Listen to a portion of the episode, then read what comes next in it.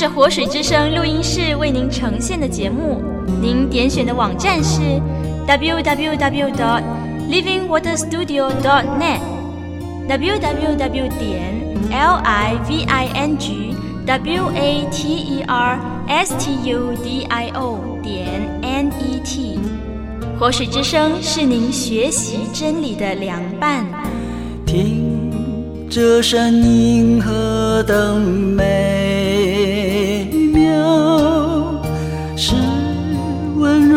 真实言辞，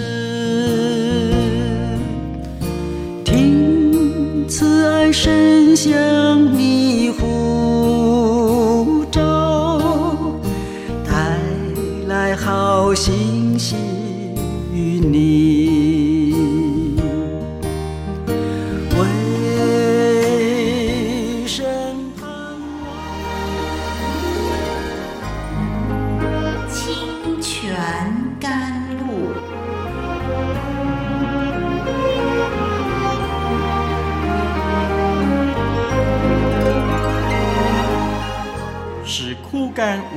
之地得到滋润，叫郁闷无助之心得着安慰，令软弱疲乏之灵得以更新。欢迎同来之曲，清泉甘。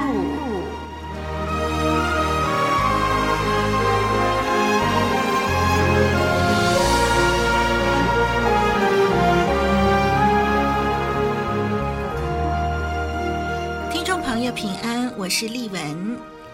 这个星期您过得好吗？盼望神的话语滋润您的心，使您天天从心得力。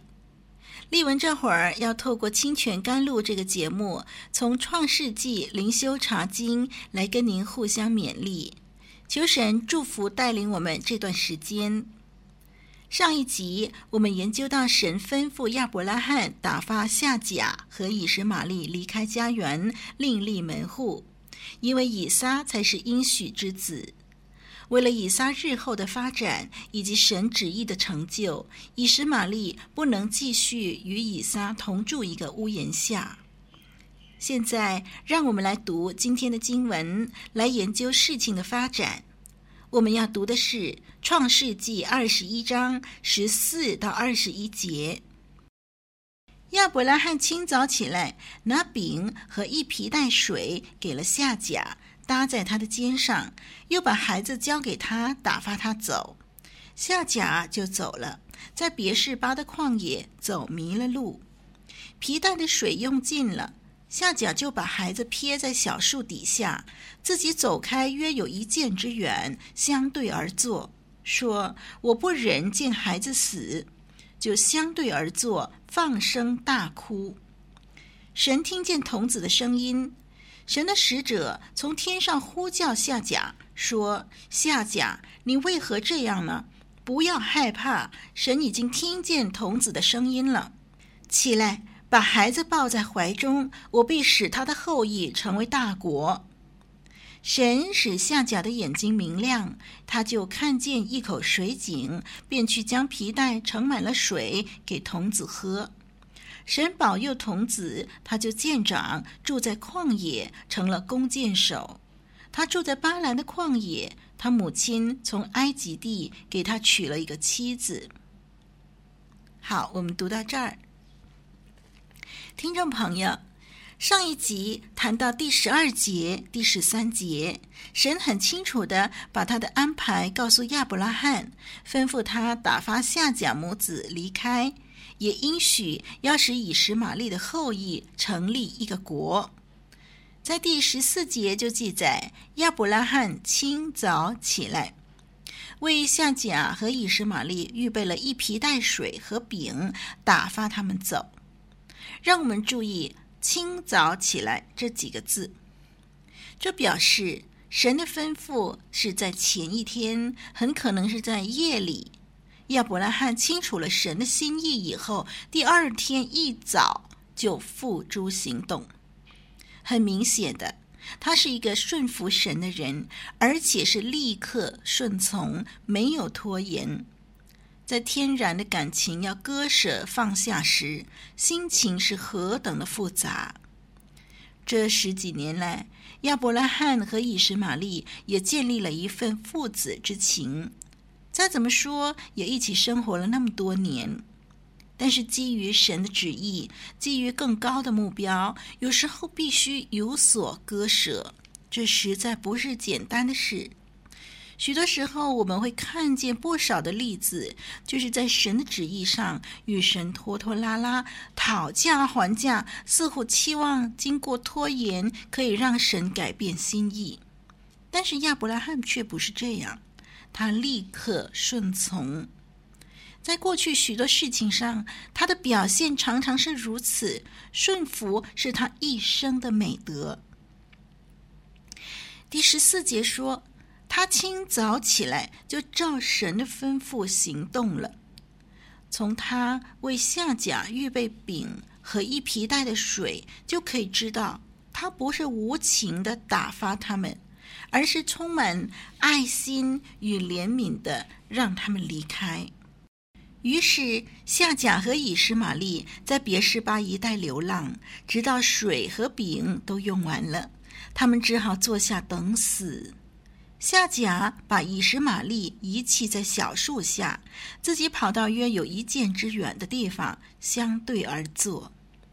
小树是指一种灌木，在干旱地区生长很茂盛，它的枝条多叶。提供受人欢迎的阴凉地。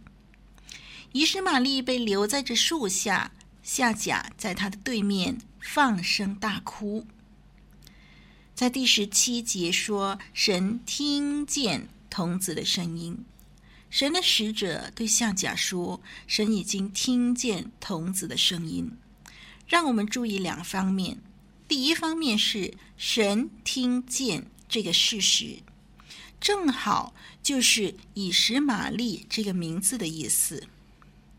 当夏甲受委屈离家出走的时候，神安慰他，应许他要生一个儿子，给他取名叫以实玛利。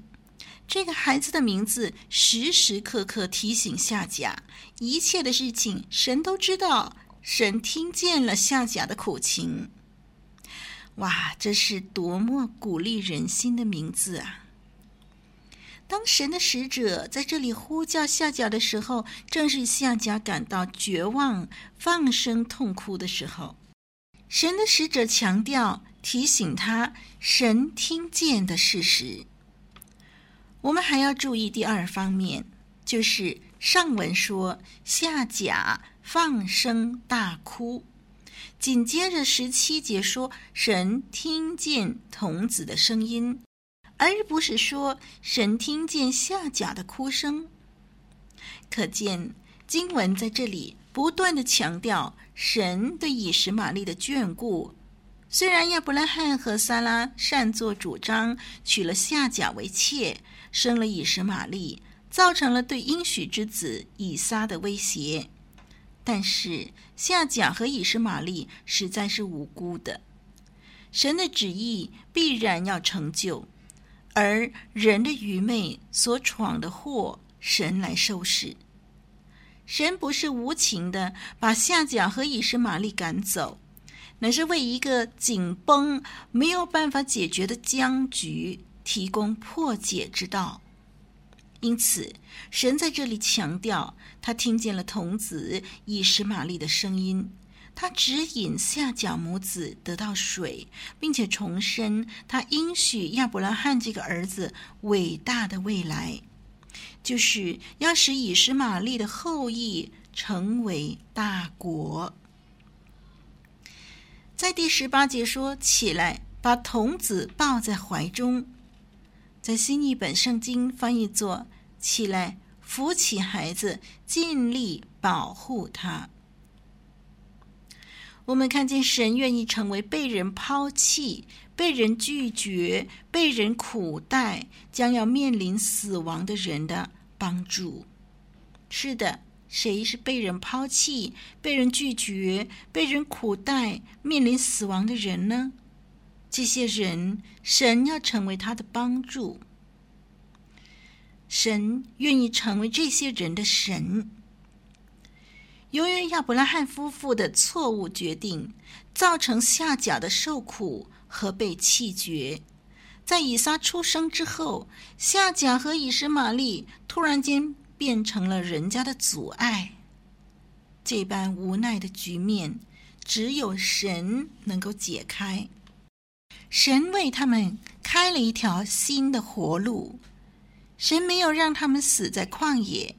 反而是赐给他们新生命和远大的未来。到底夏甲和以实玛利对神的依靠又如何呢？从创世纪第十六章夏甲对神的回应，以及第二十一章夏甲听从指示这些的事情看来呢，我们相信他们对神是有信心的。因为他们向耶和华呼求而蒙他拯救。第二十节、二十一节显示神在以后的日子还继续供应他们的需要。以实玛利住在巴兰旷野，那是别是巴以南的一个沙漠地区。夏甲从埃及地给他娶了一个妻子，他的后代就照着神的应许成为。以实玛利族，亚伯拉罕生平，信心之父教宗，无所保留，全然献上，艰辛倚靠，一生顺服。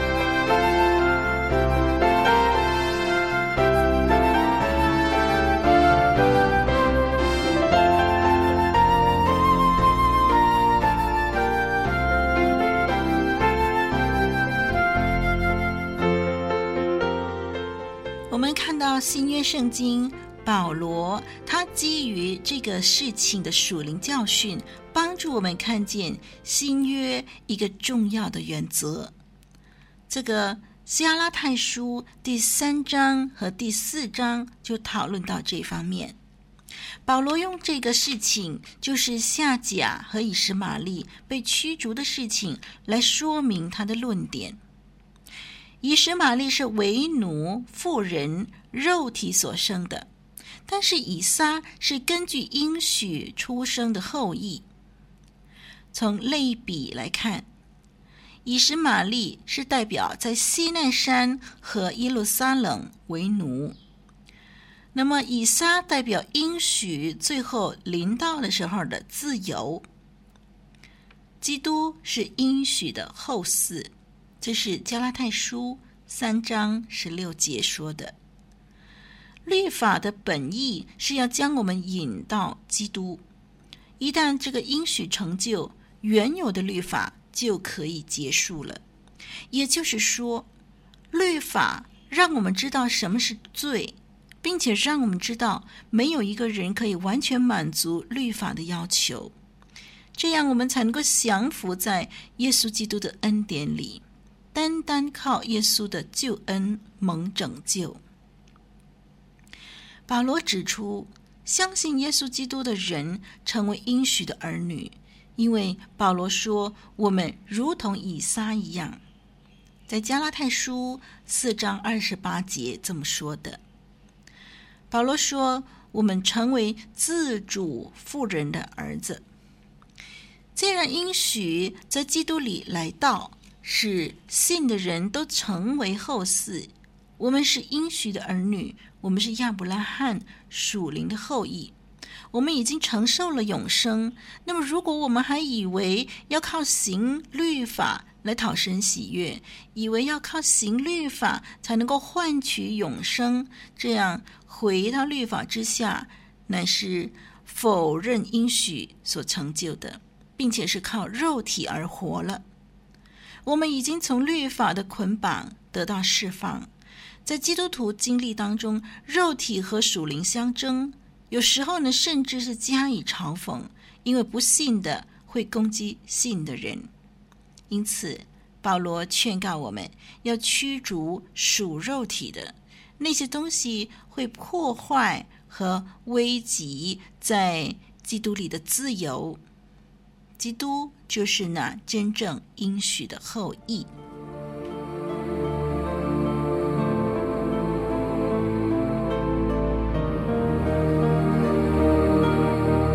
天地过去，主的话长存；天地毁坏，主的话长新。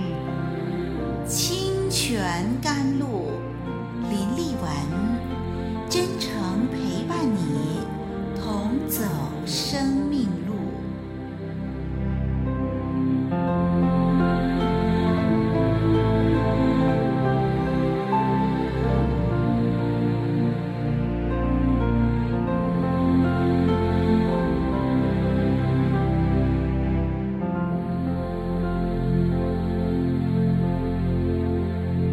兄姐妹。我们今天不是靠行善得救，乃是因为得救了，所以行事为人应当与所蒙的恩相称。如今我们行善的目的，不是为换取救恩，乃是尽个人本分，行得正。也许我们偶尔有失败，有软弱，但是让我们不灰心，重新站起来，好好的度过我们的每一天。好。我们今天的学习暂时到这儿，我是丽文，我们下一集再一起学习吧。神祝福你，再会。